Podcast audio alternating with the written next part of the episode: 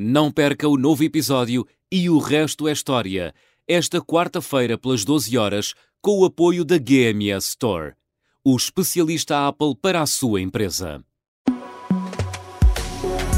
Encontre na GMS Store um bom negócio para a sua empresa. Temos soluções de equipamentos e campanhas de renting adaptadas ao seu negócio. Tenha a força da Apple a trabalhar consigo o hardware, o software e os melhores serviços em conjunto para que tenha o poder e a flexibilidade de fazer o seu trabalho onde quer que esteja. Visite uma GMS Store, o especialista Apple para a sua empresa. Mais informação em gmsstore.com. E o resto é história. É apenas fumaça! Do incêndio que lavra ainda na zona do Chiado. Faz um fio, falo por rosto.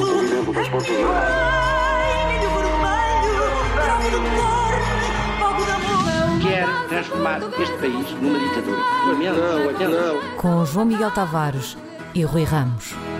Olá, sejam bem-vindos a este episódio 200 de E o Resto é História. Portanto, deixem-me repetir o número 200, 200 um, com Rui Ramos e João Miguel Tavares. Oh, oh, Rui, muitos parabéns, hein? em primeiro lugar para ti. Por teres chegado até aqui. 200 programas, já deves ter respondido aí a meio milhar de perguntas, hein?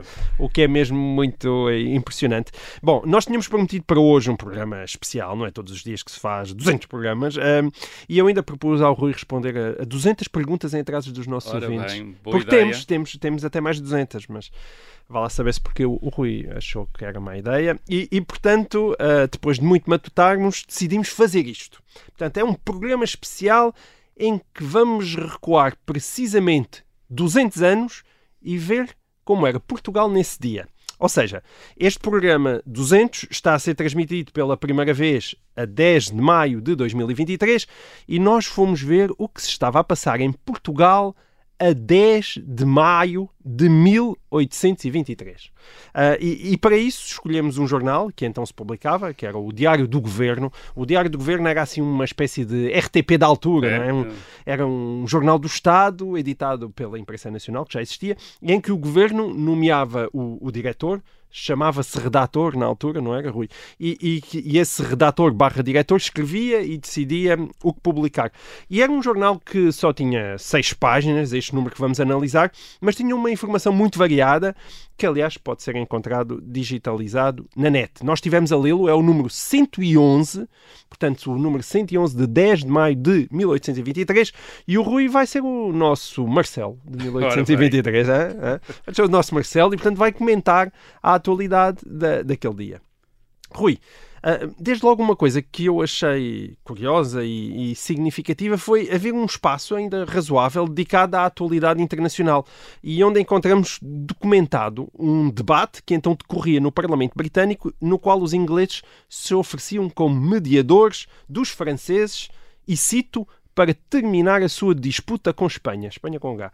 Ah, e o que é que se Com estava Espanha com H, Espanha com H.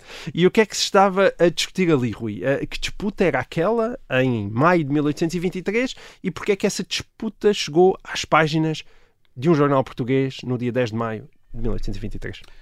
Era a grande questão do dia. Ah, o que Ok. se estava a passar é que a França invadirá a Espanha Ah, bom. ah, a 7 de abril de Outra vez. 1823 com um exército de 80 mil homens. Portanto, Já não 18 era o Napoleão. Não. Em 1823 a, a Ucrânia ficava aqui mesmo ao lado. Ahm, a base da invasão, o pretexto da invasão estava na relação entre as duas famílias reais, a família real francesa e a família real espanhola. Eram ambos Bourbons, portanto, da família de Bourbon, descendentes do- dos eh, os reis espanhóis eram descendentes dos reis de França.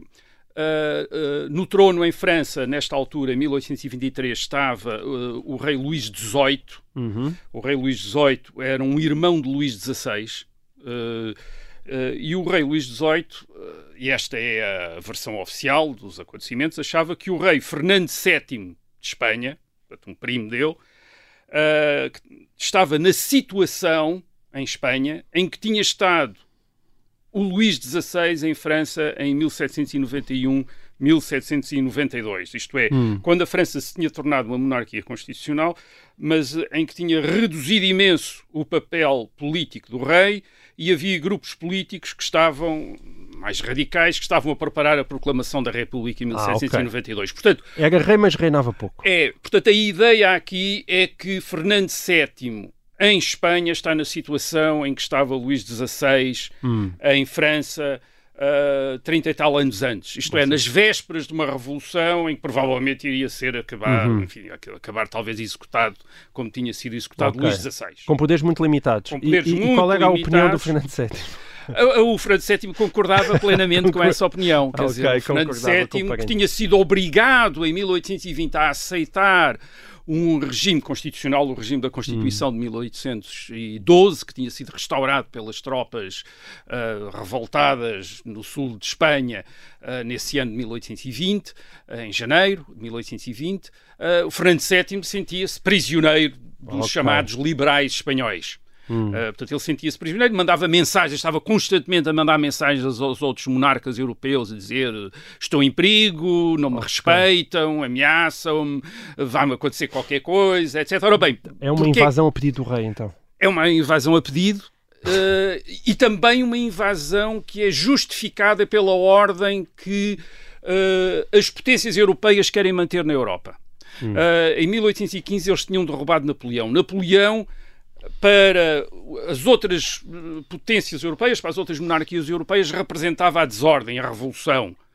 Uh, e eles querem acabar com a desordem, com a revolução. E a Mesmo única oito maneira anos de acabar. depois, já tinham passado oito É, anos. e a única assim. maneira de acabar com a desordem é uh, estabelecer um princípio. E esse princípio é que os Estados e os governos na Europa de, uh, assentam no princípio da legitimidade dinástica. Só há um Estado onde há uma dinastia.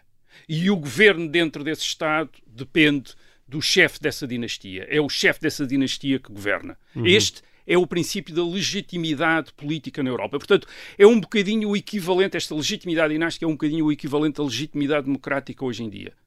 Portanto, aquilo que se estava a passar em Espanha para estes outros governos europeus era uma violação do princípio da legitimidade política na Europa. Aqui Certo. está um, um Estado em que o governo já não depende do rei, em que o rei está desconsiderado, em que a dinastia está ameaçada. Portanto, é, é como se hoje em dia houvesse em Espanha um estabelecimento de uma ditadura e isso ofendesse todos os outros Estados da União Sim. Europeia e eles decidissem vamos ter de intervir para acabar Sim. com esta Daí a tua vergonha. comparação com a Ucrânia, não é? É, é, Ou seja, o que estás a dizer é um, é um sentimento semelhante, não é? É um sentido. Aquele é que estamos a sentir sentimento hoje em dia. de- é um sentimento de que eh, aqui está um Estado onde a legitimidade política está a ser violada. Uhum. E depois, claro, está o rei desse Estado a dizer.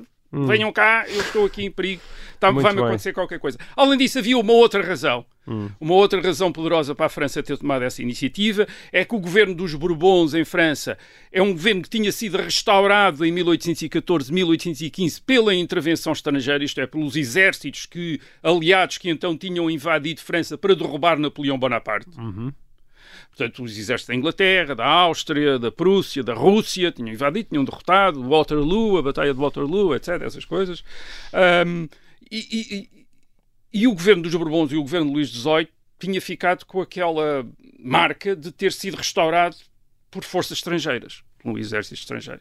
E um exército, exército estrangeiro que tinham também derrotado e derrubado aquele que tinha sido o chefe militar com mais reputação da história de França, Napoleão Bonaparte.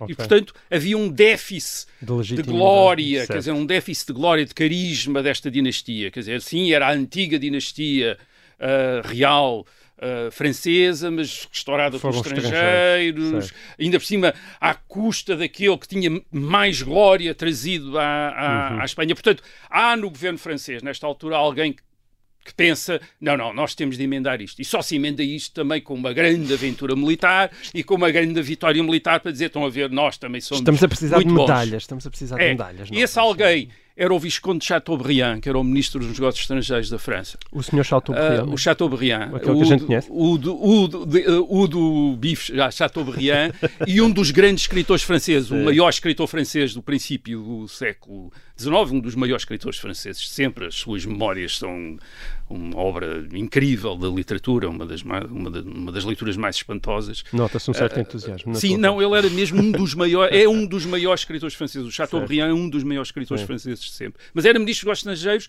e uh, achou sempre que o seu futuro, o seu destino era ser um grande político, não ser um grande escritor. Portanto, ele era um grande escritor, ficou como grande escritor, mas achou sempre isso secundário hum. em relação a ser político. O que ele queria era ser um grande político. E nesta altura tinha uma ideia. E a ideia foi esta: invadir a Espanha, ganhar uma guerra num país onde Napoleão a tinha perdido. Isso era também muito importante. Isto é, okay. Napoleão tinha invadido em 1808 e a Guerra de Espanha tinha sido uma das operações militares de Napoleão que pior tinha corrido. Sim. Portanto, nesta ideia Chateaubriand tem bem, nós, cerca de uh, eh, 15 anos depois, vamos invadir, vamos ganhar e vamos dizer, estão a ver, Sim, o, o, Napoleão era um grande homem, mas nós é que ganhámos em Espanha. E, uhum. e, e, depois, para, para associar isso à dinastia à, do, dos Bourbons, pôs.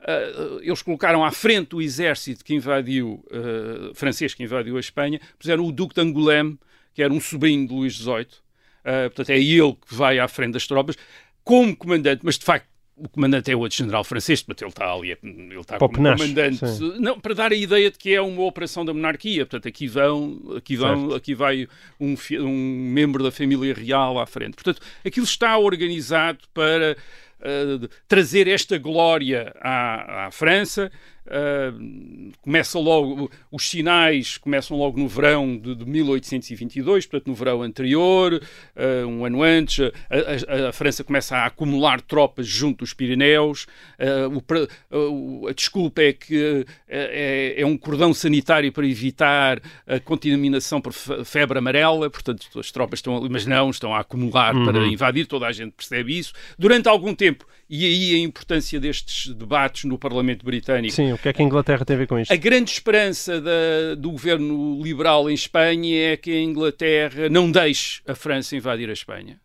isto é, a Inglaterra se oponha. Ou a França, invade, uh, a França invadindo a Espanha, a Inglaterra se põe ao lado de Espanha como se tinha posto em 1808 quando, hum. com Napoleão. Certo. Portanto, essa é a ideia. E que a ideia da Inglaterra poder se pôr ao lado de Espanha até sirva para dissuadir hum. a França de invadir. Mas pelo que se pode ler no Diário do Governo, não era essa a ideia da Inglaterra. Não aconteceu nada disso. Porquê? Porque, primeiro, a França estava mesmo muito a precisar muito da invasão. Os Bourbons Uh, em França estavam muito a precisar de invadir Espanha. Uhum. Uh, depois, porque a Inglaterra, a principal preocupação da Inglaterra nesta altura já não era a península em si, mas era as Américas.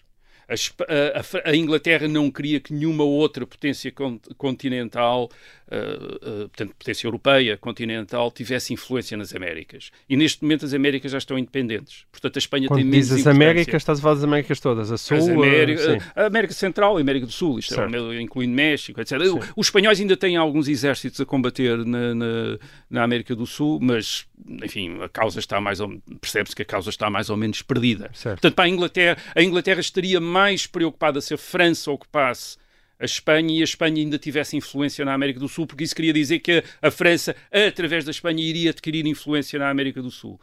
Uh, mas neste caso já não há esse risco, portanto a Inglaterra, enfim, está mais, está mais disponível para deixar, uh, ou, para, ou para tolerar, que os não, tenham não lhe agradou nada, não lhe agradou nada, mas enfim, hum, para okay. deixar. Por outro lado, e essa é outra coisa, é que o regime constitucional espanhol, o regime liberal em Espanha, era verdadeiramente impopular em Espanha. Hum. Isto é, uh, o povo continuava a se identificar com a religião, com a dinastia, e achava que o regime liberal tinha posto em causa quer o rei, quer a religião católica. Okay. E, portanto, quando os franceses invadem em abril de 1823, há uma coisa curiosa. Ah, quando os franceses invadiram em 1808, eles ocupam as cidades, mas têm uma grande resistência no campo, que é onde está a maior parte da população. A maior parte da população em 1808, portanto, no tempo de Napoleão, tinha recebido os franceses como hereges, como gente Sim. que vinha pôr em causa a dinastia e a religião. Em 1823, a população recebe os franceses como aliados, vêm restaurar a religião e vêm restaurar a dinastia. Estavam a ser postos em causa pelo governo, pelo governo liberal. Pelo governo liberal em Espanha. Uhum. E, portanto, são as cidades que ficam ao lado do governo liberal uh, de Madrid e são os campos, digamos, que apoiam, uh, se juntam ou, ou, recebem bem as, uh, as não tropas houve francesas. guerrilha do tempo Portanto, não há, na, não há nada a guerrilha, há uma resistência das cidades, são as cidades que, uhum. onde estão as autoridades liberais que tentam resistir, enfim, e resistem até novembro, quer dizer, a última a cair vai ser Barcelona em novembro de 1823. Uh, Barcelona é a última a cair, a apesar de é ficar mais próxima é, de França. Mas foi aquela que resistiu durante mais tempo. Hum. Uh, às... Portanto, Madrid caiu antes de Barcelona. Em grande medida também porque não era uma prioridade para os franceses. É, os franceses tentaram ir primeiro para Madrid, que era onde estava a família real. Depois as cortes espanholas fogem de Madrid para Cádiz isto é, para o sul de Espanha, levando a família real prisioneira. certo, uh, é, é e, portanto, e, portanto os franceses depois vão atrás deles para Cádiz, quer dizer, e há o cerco de Cádiz em agosto e setembro. De facto, é uma situação confusa. Portanto, aquilo que tu estás a dizer é que o governo liberal espanhol tinha, de certa maneira, raptado a própria família Sim, real, que uh, supostamente lhe dava legitimidade. Exatamente, tinha, tinha, tinha, tinha aprisionado, eram prisioneiros do governo, quer dizer, eram prisioneiros do governo. Ah, o século XIX realmente é divertido, Rui. Não admira que tu gostes tanto dele. É, muito bem. Então, uh, avançamos certo? Para, certo. Para a primeira página do Diário do Governo, uh, porque uh, ele começa logo com, com uma secção chamada Artigos de Ofício do Ministério dos Negócios da Guerra. E então, a 10 de maio de 1823, a pátria estava, a pátria portuguesa estava a recrutar soldados. E a coisa, uh, devo dizer, não estava a correr lá muito não. bem, porque havia conselhos, passo a citar o Diário do Governo, em que há menor número de recrutas apurados do que correspondente à força da população. Portanto, o pessoal estava-se a pisgar. E ora, uh, e, e li-se também no jornal que nas circunstâncias em que se encontra a península é o recrutamento do exército um objeto da maior transcendência e que imperiosamente exige ser ultimado com toda a celeridade. Rui, tu já nos contaste em, em que situação se encontrava a península, só já nos contaste uh, este pormenor. O que é que Portugal tinha a ver com isso? O que é que Portugal porque tinha é que, a ver com isso? Porque é que em Portugal isto também era um assunto como diz o jornal, da maior transcendência. Da maior transcendência. Portugal, quando logo se soube da invasão uh, francesa da Espanha, uh, Portugal rompeu relações diplomáticas com a França uh, em abril de Hum. 1823. E porquê? Porque o regime político em Portugal é igual ao regime político de Espanha. Aliás, a Constituição Portuguesa de 1822, que, de que falámos aqui o ano passado, é uma espécie de adaptação, eu quase diria, de quase tradução da Constituição Espanhola de 1812. São as mesmas Constituições. Uh, portanto, ambas dão o poder máximo. Mas era a de 1812 que também ainda estava em vigor em Espanha E- é- em que é- 1923. Em 1823. Portanto, Ok. com- em 1820 tinha sido restabelecida a Constituição de 1812. Uh, portanto, Aquilo andava sempre para cá e para nós lá. já, nós já explicámos Já. isso quando, quando, Alguns. quando, quando nos- falámos quando a num dos Constituição de- 200 num dos episódios. 200 episódios já, já, explicámos, já explicámos isso. Portanto, a, a Constituição Espanhola de 1812 era a que estava em vigor em 1823 em Espanha e em Portugal havia uma Constituição Uma que era uma versão da Constituição Espanhola de, eh, dessa Constituição Espanhola de 1812. Portanto, ambas tinham estas características, é que davam o poder máximo a um, par- um Parlamento com uma só Câmara, portanto, com uma Câmara de Deputados, era esse que, digamos, dirigia ao Estado, e reduzia o rei eh, a muito pouco, o que, repito, como já disse, não era aceito como legítimo na Europa uh, pós-1815. Isto é, Portanto, nesta. Europa das restaurações, das chamadas restaurações, uh, os regimes eram fundados na legitimidade dinástica e, portanto, tanto o regime português como o regime espanhol pareciam violar o princípio da legitimidade política uh, na Europa. E o, o- o governo espanhol,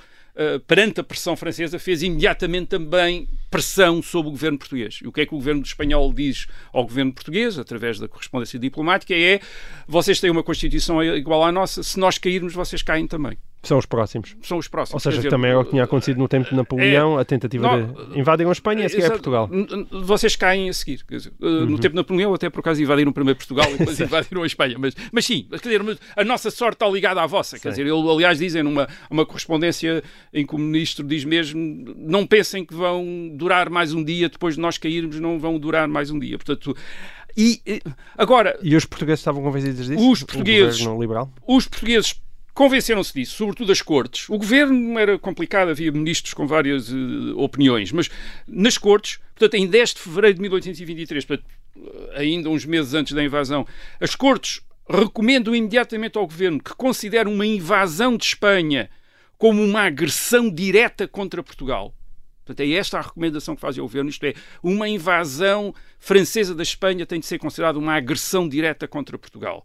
E começa-se a negociar mesmo um tratado entre o governo português e o governo espanhol para assegurar o envio, um envio de um exército português de 8 mil homens para combater em Espanha ao lado Hum. da, uh, da Espanha contra a França. Ok. Em contrapartida, por exemplo, uma das coisas que lá estava lá no meio era que a Espanha ia devolver Olivense em troca. Quer Ah, dizer, sim. havia isso, quer dizer, estava lá no meio em troca, quer dizer, eh, eles tinham já ideias, havia gente com ideias que era, que era basicamente uma situação como a de 1810, que era Cádiz e Lisboa como os dois grandes centros de defesa da Península Ibérica contra a invasão francesa. Portanto, eles estavam a pensar mesmo numa guerra, isto é, envolver Portugal. Sim. Portanto, os liberais portugueses já estavam a pensar em envolver Portugal numa guerra, ou admitir envolver Portugal numa guerra eh, Daí a importância do eh, recrutamento. e daí a importância do recrutamento. Eles estão a tentar levantar o exército para aquilo que se chamava de passar de pé de paz para pé de guerra, portanto, eh, a mobilização total, quer dos soldados de primeira linha, quer dos soldados de,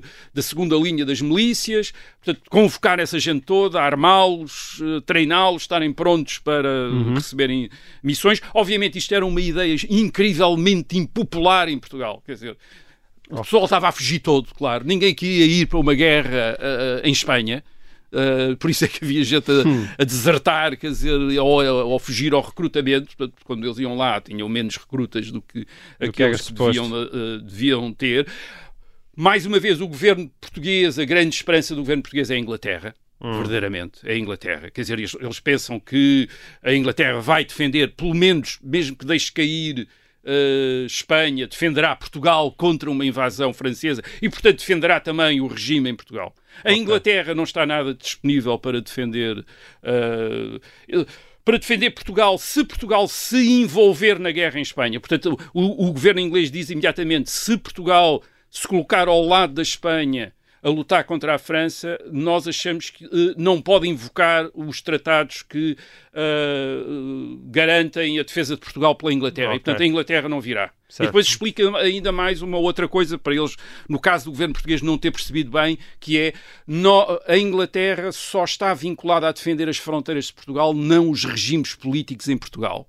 Portanto, a dizer, bem, se o regime cair, nós não vos Não, vamos... não não esperem, não esperem que a gente vá defender a vossa Constituição e o, o vosso regime. Portanto, a situação portuguesa era, era bastante delicada em maio de 1823, o exército francês em, em Espanha eh, a entrar, eh, sem garantias da Inglaterra que irá deitar a mão para garantir eh, as fronteiras, ou, ou pelo menos a, defesa de Portugal contra uma possível avanço francês. Portanto, A situação não é. E, e- e, claro, a população sem nenhum entusiasmo. E eu devo-vos dizer que se vocês acham que a situação em Portugal às vezes parece um pouco confusa em maio de, 1820, eh, de, em maio de 2023, bem, então em maio de Era, 1823 era um bocadinho pior, era um bocadinho bastante pior. bastante pior. Estava Bom, pior. eh, que confusão. Portanto, já, já estamos com a França a invadir Espanha, os portugueses a ficarem nervosos, a tentar recrutar eh, soldados, eh, não é? Para ajudarem os espanhóis, mas para ajudar à festa,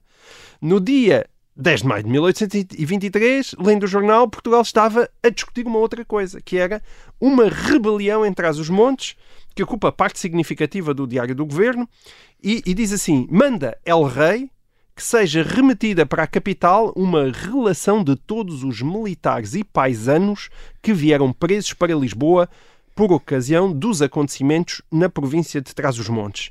Rui, o que é que estava a passar em, em Trás-os-Montes? Afinal, que, que rebelião foi esta e qual a sua dimensão? Foi mais do que uma rebelião, foi o começo de uma guerra civil em Portugal, portanto, para acrescentar a tudo aquilo que já dissemos, Foi aqui? guerra em Espanha, e, e- e não vamos ficar só por aqui, mas eh, só para. É, é- é o começo de uma guerra civil em Portugal. O Conde Amarante era o- um oficial do Exército, Manuel Silveira Pinto da Fonseca, eh, general, filho do primeiro Conde de Amarante, é um general famoso da guerra contra os franceses, e este, este segundo Conde de Amarante, portanto, eh, tinha-se revoltado em Vila Real a 23 de fevereiro de 1823, portanto, uns três meses antes, um, contra o governo da Constituição de 1822. Uh, ele tinha-se revoltado em nome de Dom João VI e da religião católica. Portanto, contra o governo, tinha uma revolta militar contra o governo. Aliás, a revolta ficou em Trás-os-Montes, mas não era só para ser em Trás-os-Montes, era uma revolta de todo o reino contra o governo de Lisboa, contra o governo. Mas a favor do rei, não é? Que é... Em nome do rei e a favor do do, rei. rei, Portanto, eles, eles achavam, eles achavam que o Dom João VI estava prisioneiro das cortes, portanto, estava cativo, é o rei A cativo. mesma situação de Fernando VII. não é? em Espanha, estava cativo e, portanto, a proposta do Conde Amarante é libertar o rei. Quer dizer, o rei está cativo, o- ah, obviamente o rei, ah, o rei emite, ah, o governo emite em nome do rei ordens para manda ao rei, etc. Mas eles dizem isto não é nada ao rei a mandar, isto é o governo a mandar, o rei, coitado- coitadinho, está lá preso no Palácio da Bem Posta em. em em Lisboa, quer dizer, rodeado pelos facciosos, como eles dizem, pelos facciosos, que não o deixam mexer-se e, eh, e nós vamos libertar o rei e, ao mesmo tempo, também eh, eh, restaurar o respeito que se é devido à religião católica e, e que o governo e as cortes liberais também desrespeitam. Mas começam longe, ó, ó, Rui, em Trás-os-Montes. É, é onde ele podia, quer dizer, onde ele tinha a sua base de apoio. O Conde Certo. de Amarante era daquela região de Vila Real, portanto ele era um grande proprietário do- e, e, portanto é aí que ele começa. Portanto, eh, obviamente também o mais longe possível de, de onde estão as forças principais eh, do governo. O contexto, o contexto, bem, o, o, o Conde de Amarante pode invocar imensa coisa como invoca das suas proclamações, isto é, portanto, o cativeiro do rei, a perda do Brasil, 1822, a iminente invasão da Espanha pela França, portanto, ele diz, estão a ver, a Espanha vem invadir a França e depois vai invadir Portugal, o governo de Lisboa agora quer eh, envolver-se na guerra em Espanha, isto vai ser um desastre, vai ser, abismos, estão-nos a chamar para abismos, isto é um precipício, portanto eu quero evitar. eh, eh, quero evitar tudo isso. A própria rainha Dona Carlota Joaquina em Lisboa tinha-se recusado a jurar a Constituição, portanto tinha dado um sinal que uma parte, pelo menos, da família real não estava em sintonia com o que se estava a passar eh, no governo eh, em Lisboa. Portanto, o Conde de Amarante pode invocar estas coisas todas para justificar a, a- a sua revolta. Portanto, ele, ele Mas já basicamente... havia uma ligação aos miguelistas? Não, bem, o Dom Miguel ainda não é uma figura nesta época. Quer dizer, o Dom. Miguel não é uma figura nesta época. O Dom Miguel, aliás, o Dom Miguel não é claro qual é o. Já agora entre parentes, não é claro, porque os liberais estão a pensar, porque reparem, a, a separação do Brasil, a independência do Brasil é liderada pelo príncipe real, herdeiro da coroa, Dom Pedro. Certo. E uma da coisa que os liberais estão a discutir nesta altura é privar o príncipe real da sucessão da coroa. E, e os liberais estão, estão. Uma das coisas que admitem é eh, fazer de Dom Miguel o novo príncipe real. Portanto, o Dom Miguel não se percebe, vai ficar Não, ok. claro. Ainda é ambíguo nesta época. Não é uma figura pública ainda, isto é, não é um, não é alguém que tenha, portanto, não se sabe onde é que ele está, sabe-se que a mãe dele está contra o regime, o irmão, o Dom Pedro, no Brasil também está contra, o Dom João VI não se sabe, ah, as irmãs do Dom Miguel e do Dom Pedro, que estão em Espanha, as infantas portuguesas que fazem parte da família real espanhola, ah, nitidamente também estão contra os regimes, quer de Espanha, quer de Portugal. ah, portanto, mas não se sabe bem. O termo técnico em história é uma confusão do caraças. Não, quer dizer, sim, as coisas. Reparem, é assim que se faz história, é assim que nós, é assim que nós vivemos a história. Quer dizer, Certo. nós- os historiadores têm. Ah, o papel, é isso que se espera dos historiadores, de tornar clara a história. Mas ao Uhum. tornar clara a história, eles de alguma maneira ah, tiram, às pessoas, tiram aos seus leitores a possibilidade de compreender a situação em que estavam os atores históricos naquela altura, que era muito mais, conf... Muito uma- mais confusa, perante sim. uma confusão que não é aquela que os, que os historiadores, cuja função é, os historiadores têm como função, digamos, desvanecer. Sim. Mas para, para compreender a ação dos protagonistas e dos atores da época, é fundamental ter ideia de que Sim. aquilo não era claro. Não, aliás, a graça que se nota neste exercício é quando nós vamos ler um jornal do dia, é muito mais confuso do que se nós estivermos a ler um livro de história um sobre, livro de história, quer dizer, num livro de história, época, é? num livro de história, por vezes, É. ou, ou porque o autor não foi feliz na, na maneira como o redigiu, ou porque, as ou porque o leitor precisa de outro tipo de informação para Uhum. perceber o que é que está a ler. Ah, Nós às vezes ficamos com a ideia de ah, não estou a perceber isto, isto parece confuso, mas a confusão é apenas da escrita, quer dizer, da, da exposição. Aqui não, aqui há uma, há, há uma obscuridade dos próprios acontecimentos, Sim, há, o, sim. há o nevoeiro da guerra, Sim. quer dizer, há o nevoeiro da política também, não sabemos exatamente o que é que se está ah, a, passar. passar. Bem, Muito bem. Portanto, o Conde de Amarante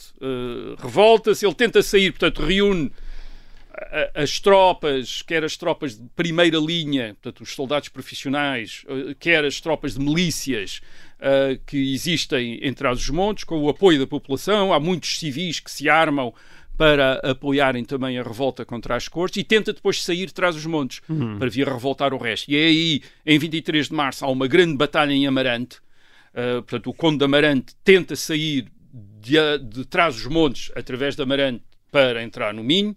Uh, os exércitos uh, dos liberais, os exércitos constitucionais, os exércitos do governo, uh, comandados pelo general Luís do Rego e pelo general Claudino, tentam bloquear em Amarante a passagem do Conde de Amarante para o Minho, conseguem, portanto há uma batalha, uma grande batalha, portanto, e, e, e como resultado dessa batalha, corre bem para o governo, é o exército do governo que depois vai invadir traz os montes são 12 mil homens, o exército constitucional, hum, que é entra, entra em Trás-os-Montes, quer dizer, entra em Trás-os-Montes e entra em Trás-os-Montes com ameaças incríveis, quer dizer, com hum. ameaças tremendas, que são ameaças que tinham sido consagradas quer pelas cortes, quer pelo governo. E essas ameaças são, e o general Luís do Rego, em proclamação, avisa aos habitantes de Trás-os-Montes disso, que é todos os civis que pegarem armas contra o exército de governo serão considerados traidores e imediatamente fuzilados. Uhum. Portanto, toda a gente, Os toda civis, a população, toda a população civil que estiver armada e que for apanhada com armas é fuzilada, que são fuzilados.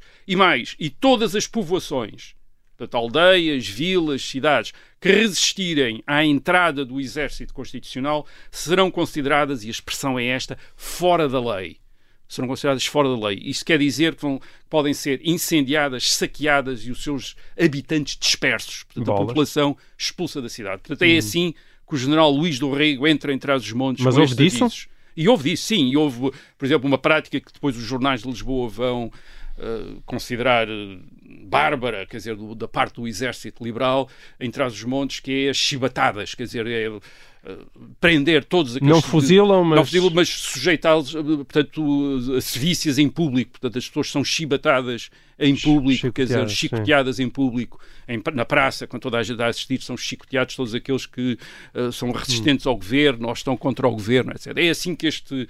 que, que o o, Luís do hum. Rego entra, o general certo. Luís do Rego entra, o, entra em trás E o que é que aconteceu ao Conde da Amarante? Ora bem, o, o, portanto, as coisas correm bem para os liberais, eles conseguem ocupar Bragança a 13 de Abril, portanto, cerca de um mês depois ocupam Bragança. Uh, o Conde da Amarante, com as tropas que tem, com as milícias que tem, retira para a Espanha, entra em Espanha. E o que acontece é que o exército liberal entra em Espanha também atrás do Conde de Amarante. É sério? Portanto, há dois exércitos portugueses, há dois exércitos portugueses que estão em Espanha e toda a guerra civil portuguesa passa para dentro de Espanha. O exército do Conde de Amarante ocupa Palência, depois ocupa Salamanca. Portanto, essas cidades tornam-se cidades ocupadas por exércitos portugueses. E porquê? Porque o, o, e os espanhóis? O, não, os espanhóis estão a combater os franceses, não têm meios para defender a, a fronteira contra os portugueses. Portanto, há uma parte de Espanha que é uh, atravessada por exércitos portugueses que andam a combater lá e a ocupar cidades e a ocupar. Uh, claro que a Espanha, como também a Espanha está dividida entre uh, aquilo que se chama liberais e absolutistas, portanto, estes exércitos portugueses são bem recebidos pelos correligionários espanhóis de um e do outro, quer dizer que são recebidos como, portanto, pois. o Conde Amarante é recebido com festa pelos absolutistas espanhóis e os exércitos, o exército liberal é recebido também com festa pelos liberais espanhóis. espanhóis. Portanto, mas de repente é difícil perceber a guerra isso, está em Espanha. A guerra certo. portuguesa está em, a guerra civil portuguesa uhum. passa-se em Espanha. Quer dizer. É estranhíssimo, não é? Mas pronto, isso tem a ver com aquela lógica que a legitimidade lá está é dinástica e não propriamente uh, a nível da, na da nação. É? Uh, nesta altura, aliás, Ainda as instruções não. que o governo português tinha dado para o, uh, as autoridades portuguesas na fronteira era que Portugal e Espanha neste momento são uma só nação. Uh, é Sim. isso que dizem. As duas nações são uma só nação, portanto, são ameaçadas pela França, ameaçadas pelos absolutistas, uh, e, portanto, devem ser tratadas como uma só nação. Devem colaborar uns com os outros, as autoridades liberais devem colaborar umas com as outras, entregando prisioneiros uns aos outros, uh, ajudando-se militarmente. Portanto, é a ideia de uma só nação na Península, quer uhum. dizer, para resistir, certo. para defender as constituições uh, contra a invasão estrangeira e contra as, revol as revoltas, as revoltas internas. Portanto, e, o próprio, e o próprio Conde de Amarante arranja uma junta, não é? E o próprio Conde de Amarante depois depois estabelece uma junta de governo em Palência. Portanto, há um governo português em Espanha, quer dizer, um, um, governo português em nome de Dom João VI. Portanto, há dois governos em nome de Dom João VI, o do Conde Amarante e o governo uh, de Lisboa, uh, que são em nome de Dom João VI, quer dizer, uh, emitir decretos, alvará, coisas. Bom. E com exércitos, e com exércitos também. Muito bem. Estados Unidos antes estava divertido, como se vê. bom, e o, o, Diário do Governo não tinha só isto, como se fosse pouco.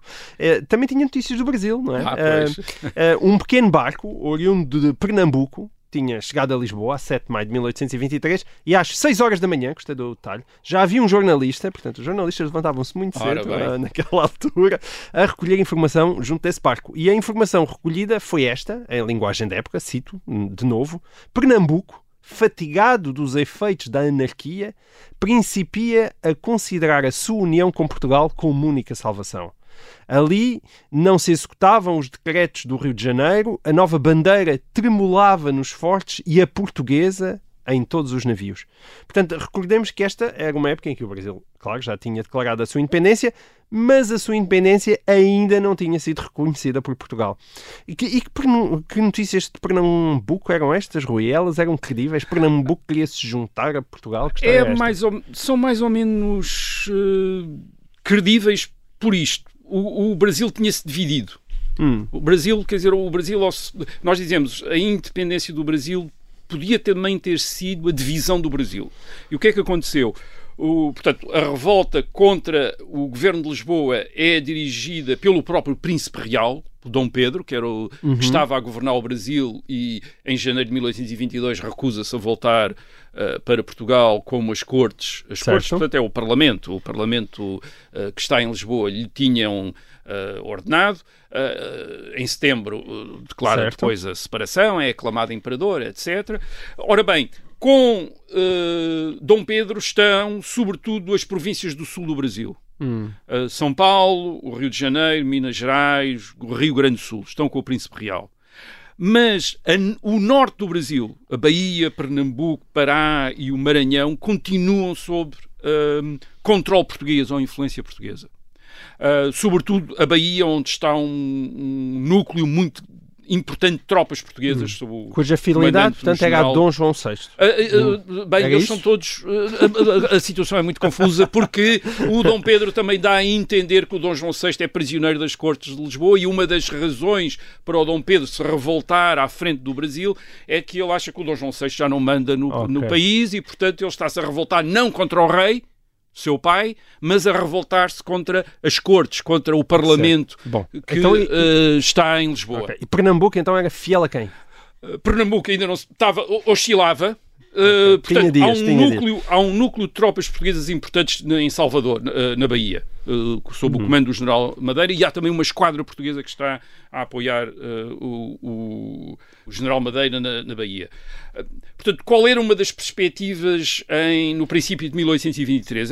Uma das perspectivas era acontecer no Brasil o que tinha acontecido na América do Norte no século XVIII, quando os Estados Unidos se revoltaram. Portanto, as províncias, aquelas, os estados que vieram a formar os Estados Unidos revoltaram-se, mas o Canadá, portanto, uhum. o norte da América Britânica, manteve-se fiel à, à coroa britânica e, enfim, ficou o Canadá. Ficou o Canadá. Ficou o Canadá. E, portanto, no Brasil, neste momento, há a possibilidade de haver um Canadá brasileiro. Isto é um certo. Canadá, isto é a parte norte Uma do Brasil, manter-se uhum. fiel a Portugal. Até porque as, nós já falámos aqui disso. As, através por mar, era uh, uh, uh, no norte do Brasil chegava-se mais depressa a Lisboa do que ao Rio de Janeiro.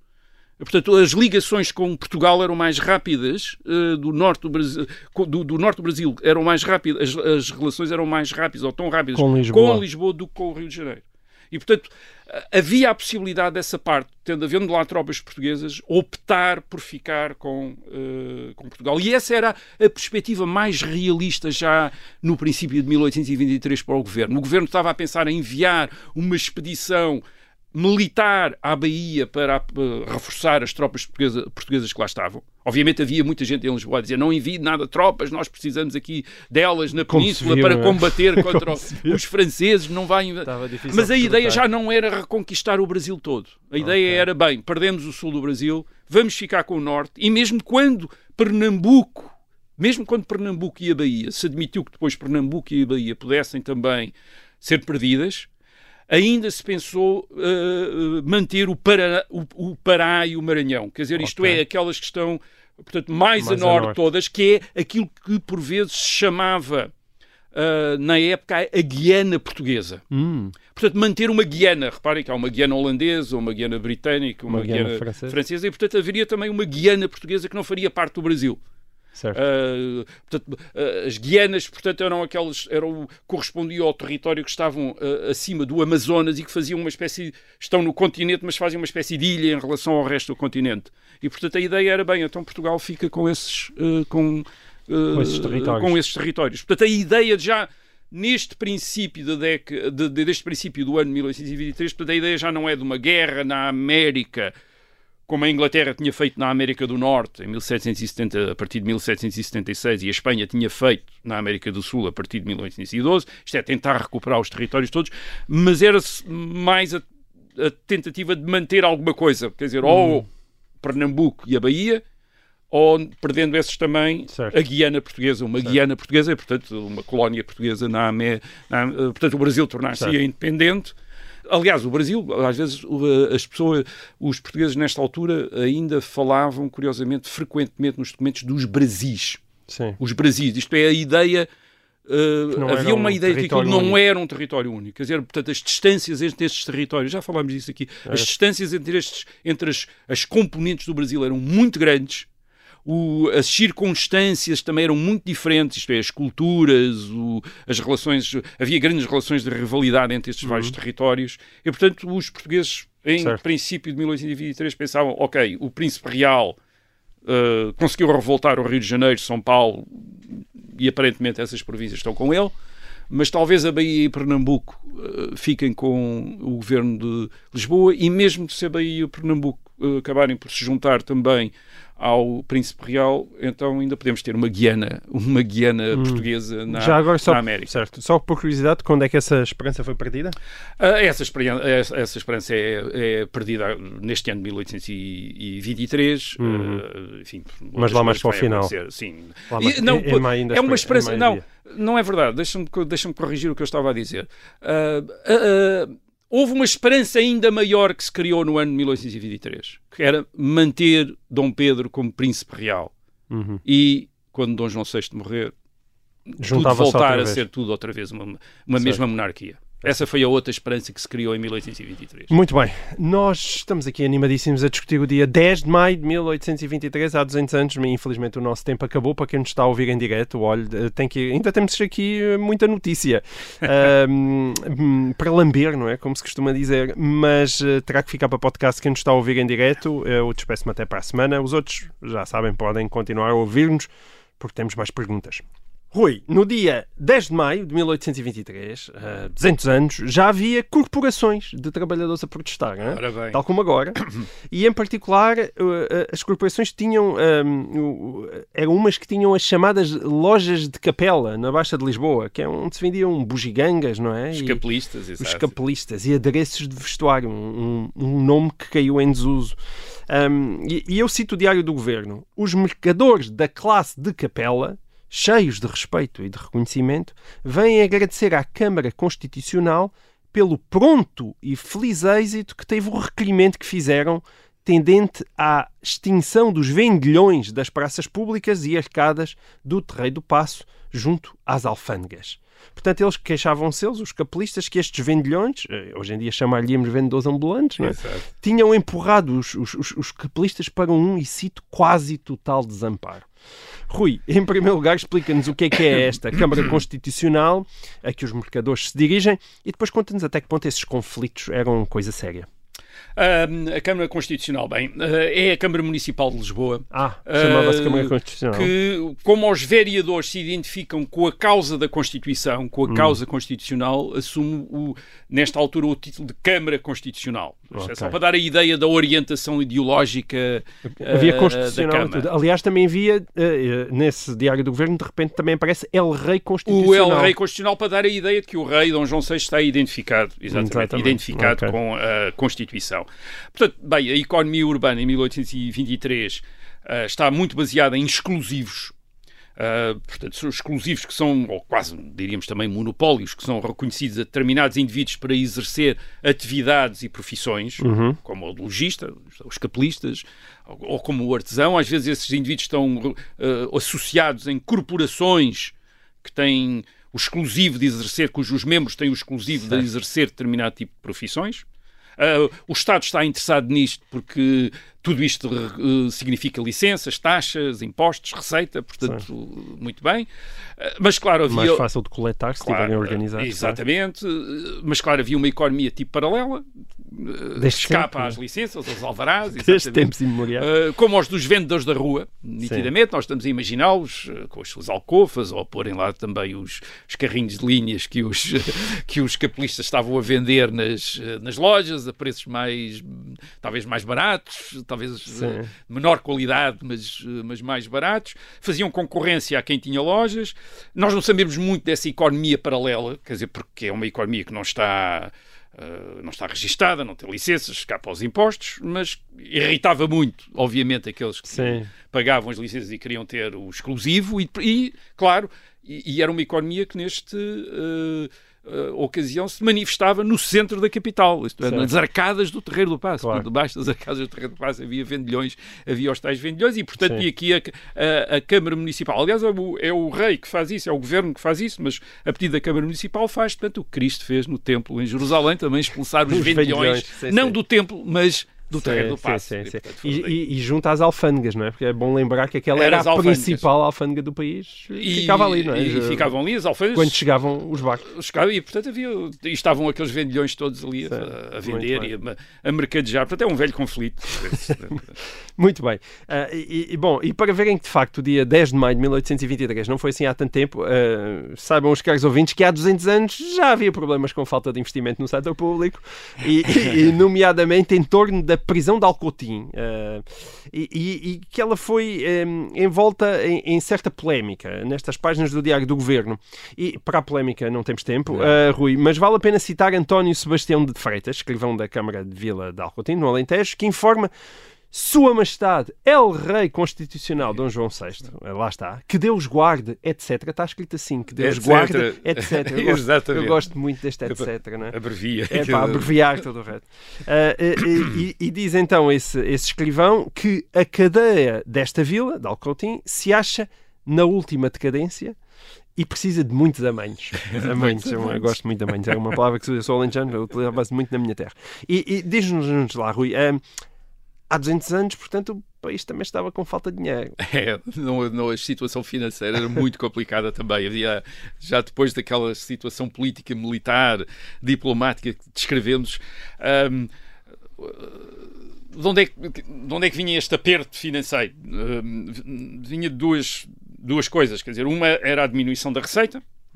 Ah, o, o grande, a, a grande fonte de, a grande fonte de receita do Estado no princípio do eh, século XIX é as, eh, as receitas das da, alfândega de Lisboa, da alfândega de Lisboa. A tal.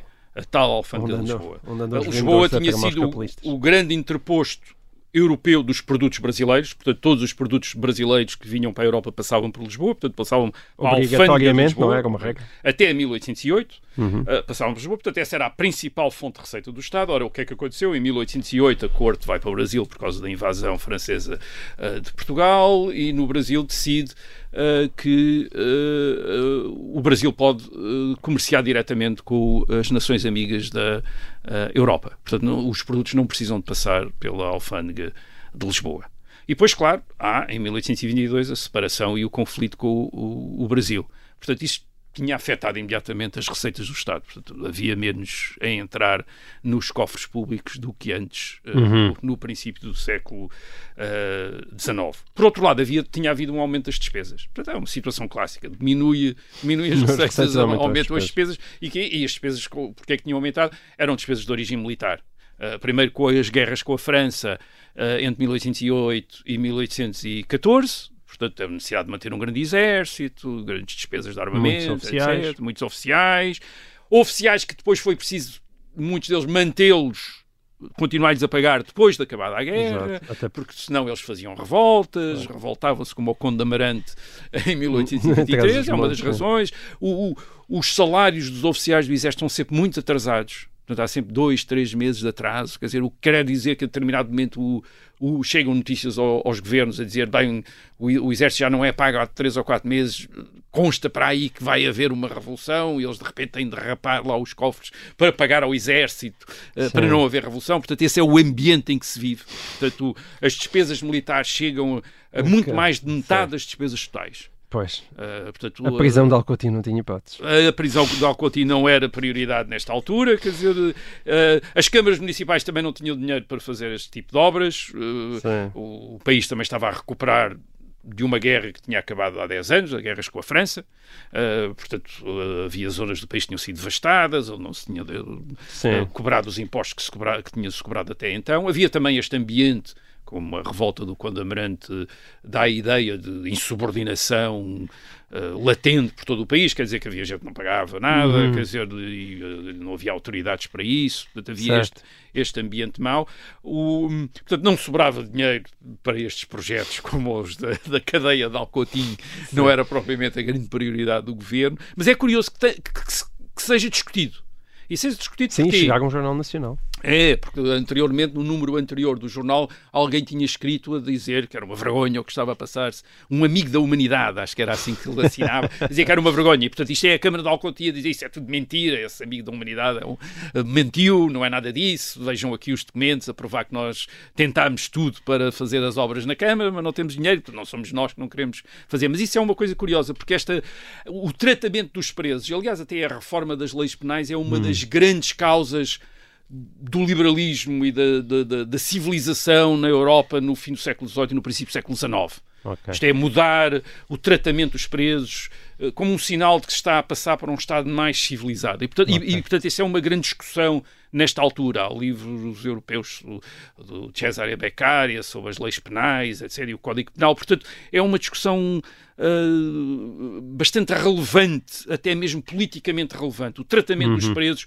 aliás, os documentos, o documento que as câmaras de Alcontim envia descreve lá uma coisa que é que, por exemplo, a- não há iluminação na cadeia. Uhum. Isto é, não há luz, não há dinheiro para, para ter luz na cadeia. E, portanto, eram trevas, quer dizer, à noite aquilo ficava trevas absolutas. Portanto, os desgraçados dos presos ficavam de escuridão total, mal anoitecia. Quer dizer, portanto, aquilo era uma barbaridade. Eles admitem que isso é desumano. E, portanto, eh, isto é uma questão que aflige mesmo.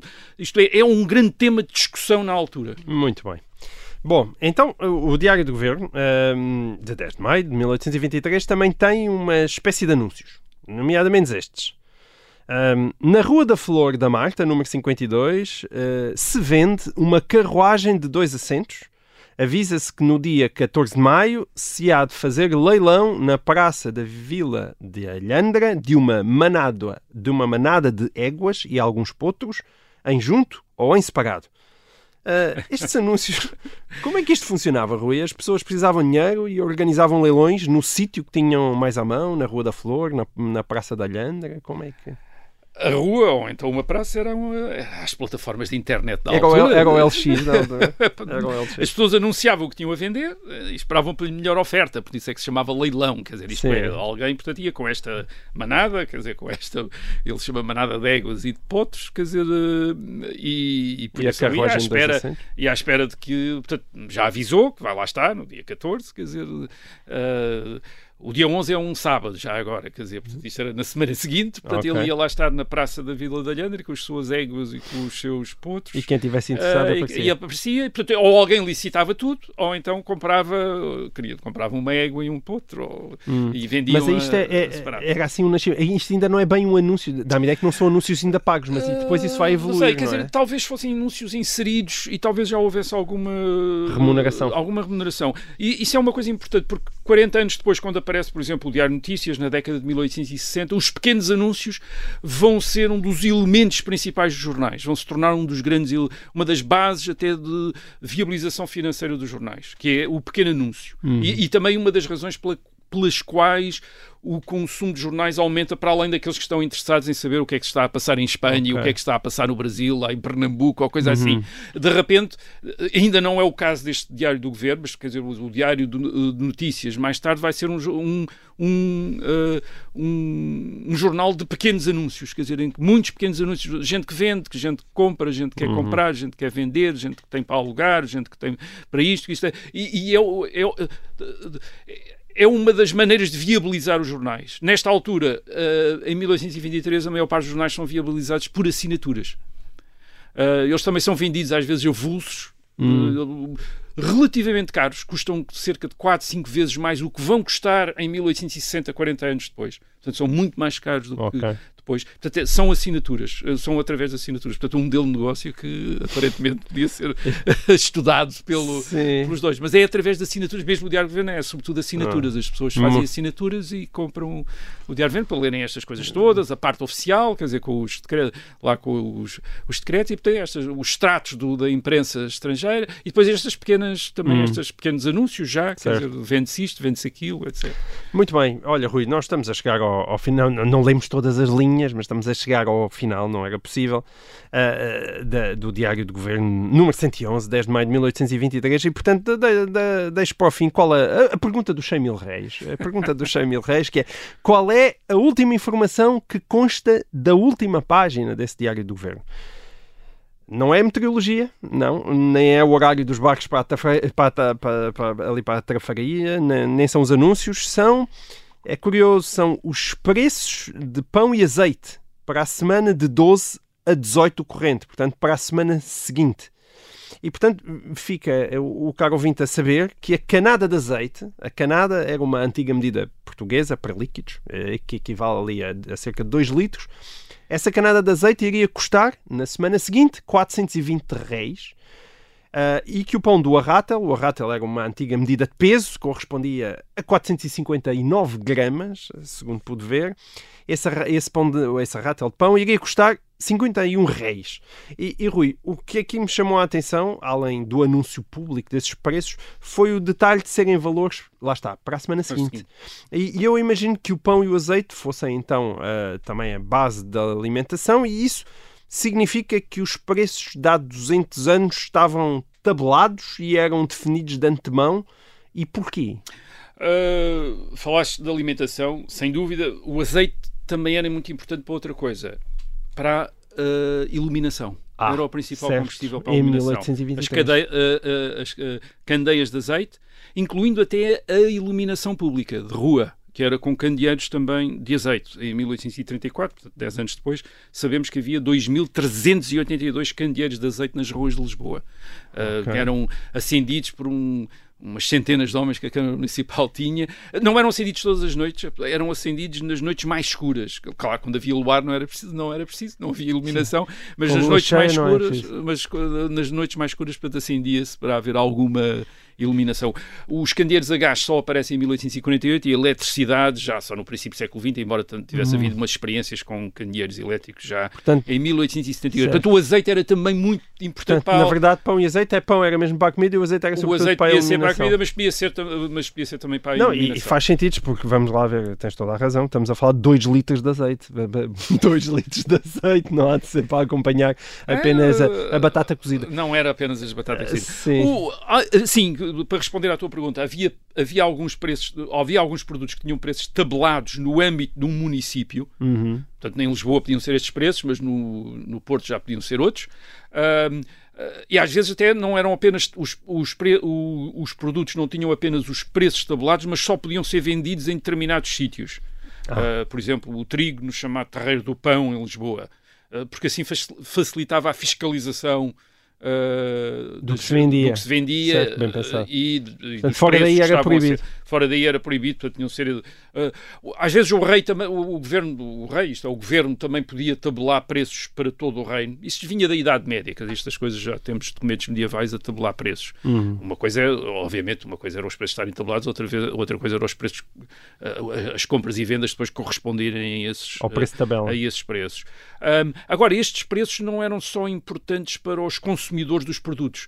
Eram também importantes para se calcular as rendas que eram necessários pagar aos senhorios e à Igreja, porque umas vezes essas rendas estavam uh, nos contratos estabelecidos em géneros, portanto, tantos moios de pão, uh, tantas canadas de azeite, uhum. mas de facto já eram liquidadas em dinheiro em moeda. E, portanto, tinha de haver uma referência okay. oficial para quanto é que valia naquela semana em que certo. alguém tinha de pagar a sua renda ao, ao senhorio, quanto é que valia as canadas de azeite que tinha sido eh, que se tinha comprometido a entregar e quanto é que valia os quilos de pão que se tinha o, comprometido, ou os arratas de pão que se tinha comprometido a, comprometido a entregar. O pão e azeite era, era Euribor do século XIX. Era um bocadinho. Não, era mesmo, era curioso, mesmo nos tribunais isto, isto era usado, quer dizer, isto Sim. era usado nos tribunais, quer dizer, e portanto estes, nós temos os preços, portanto os preços podiam ser Uh, os preços, aliás, eram fixados nas câmaras, entre, pelos vereadores, na presença dos interessados, dos mercadores. Uhum. Uh, e, portanto, e, depois os mercadores, obviamente, faziam lobby para aumentar os preços, quer dizer, quando certo. achavam que já não, não podia. Uh, repito, isto não quer dizer que fossem os preços praticados. portanto, o, estes eram formados pela lei da oferta e da procura e, portanto, podiam às vezes desviar-se uhum. dos preços tabulados. E nós sabemos que eles como, se desviavam porque havia também instituições já desde a Idade Média, que registavam os preços todos, que eram, que, que era o quê? Que eram os hospitais, os conventos, algumas casas de nobreza que faziam grandes compras e tinham livros para, para registar os preços uh, dos produtos que iam comprando. Hum.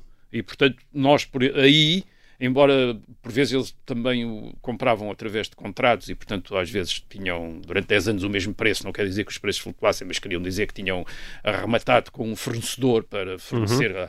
a, aquele preço, mas geralmente iam, ia-se registando os preços. Também havia câmaras municipais e às vezes entregavam isso às misericórdias que registavam os preços médios, isto é, os preços que eram praticados uh, no mercado. É, é, é, um mundo fascinante. Por exemplo, no, os livros, os chamados livros da receita e despesa da Santa Casa da Misericórdia de Viana do Castelo, esses livros vão de 1531 até 1893. Uou. Portanto, durante estes séculos. 360 anos. Na Santa Casa da Misericórdia de Vieira de Castelo, houve sempre alguém que tomou nota dos preços. E, portanto, há, são é 300, 300 é? códices, são 300 livros onde estão os preços todas as semanas. Que é precioso para os historiadores. Não, não, é? fantástico. Isso, nós sabemos isso porque os historiadores, desde os anos. Já desde o século XIX, começaram a estudar estes, esta fonte de, de, de, de séries de preços Uh, que é o que nos permite mantido, fazer a evolução da economia. Sim, é, a evolução da economia, os ciclos PIBs, económicos, as conjunturas, essa coisa toda. Muito bem, olha, uh, e assim, assim termina este dia uh, 10 de maio de 1823. 1823. Espero uh, que tenham gostado desta viagem pelo, por um dia há 200 anos, na comemoração dos 200 episódios de O Resto é História. Para a semana já sabe, é o 201. Até lá.